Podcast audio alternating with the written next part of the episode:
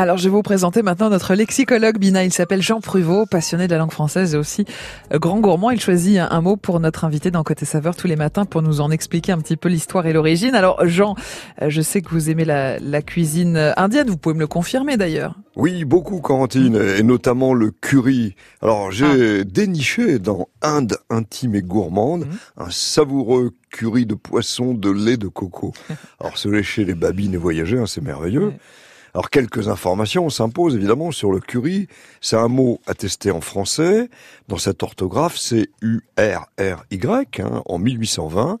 Il vient de l'anglais, d'où le Y. Mais l'anglais est issu du tamoul, hein, la langue des peuples du sud-est de l'Inde. Le curry étant une épice indienne composée de piment, de curcuma et d'autres épices pulvérisées. On a appelé aussi curry tout simplement les mets préparés avec cette épice, d'où les currys d'agneau, de mmh. volaille, de poisson. Le curry, bon, d'une belle couleur jaune ou orange, peut-être très doux hein, mmh. ou, très pimenté, selon euh, forcément la composition choisie. Alors en tamoul, en fait, se repère le mot kari, signifiant viande.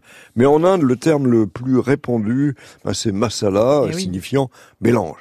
Cette épice, euh, Curie donc entre en français en 1602, mais tout d'abord sous la forme Caril, mhm. en tant que mets indien. Son orthographe et sa prononciation varieront ensuite pour devenir donc Curie. Alors ce qu'on imagine mal quand on habite un pays peu peuplé euh, comme la France, c'est l'énorme taille démographique de l'Inde, eh deuxième pays le plus peuplé au monde. C'est ce qu'on disait tout à l'heure avec Bina. Vous nous rappelez d'ailleurs le nombre d'habitants en Inde, Jean? Volontiers, hein, on y compte 1 milliard 300 millions d'habitants. Et pour rappel, un milliard, c'est 1000 millions.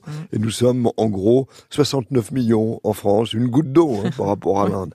Alors on comprend que la cuisine indienne soit aussi très variée, mais avec une constance de subtils mélanges d'épices dans tout le pays. Ah, les meilleurs étant dans le Kerala, puisque c'est là que se trouve la famille de Behena Paradamigoto, spécialiste des épices. Bah, c'est donc une princesse des épices et une ambassadrice de la cuisine indienne qu'on a le très grand honneur d'avoir accueilli aujourd'hui à France Bleu. Et avec qui on a passé un très bon moment, Jean, vous faites bien de le souligner. Merci beaucoup Bina, c'était un plaisir.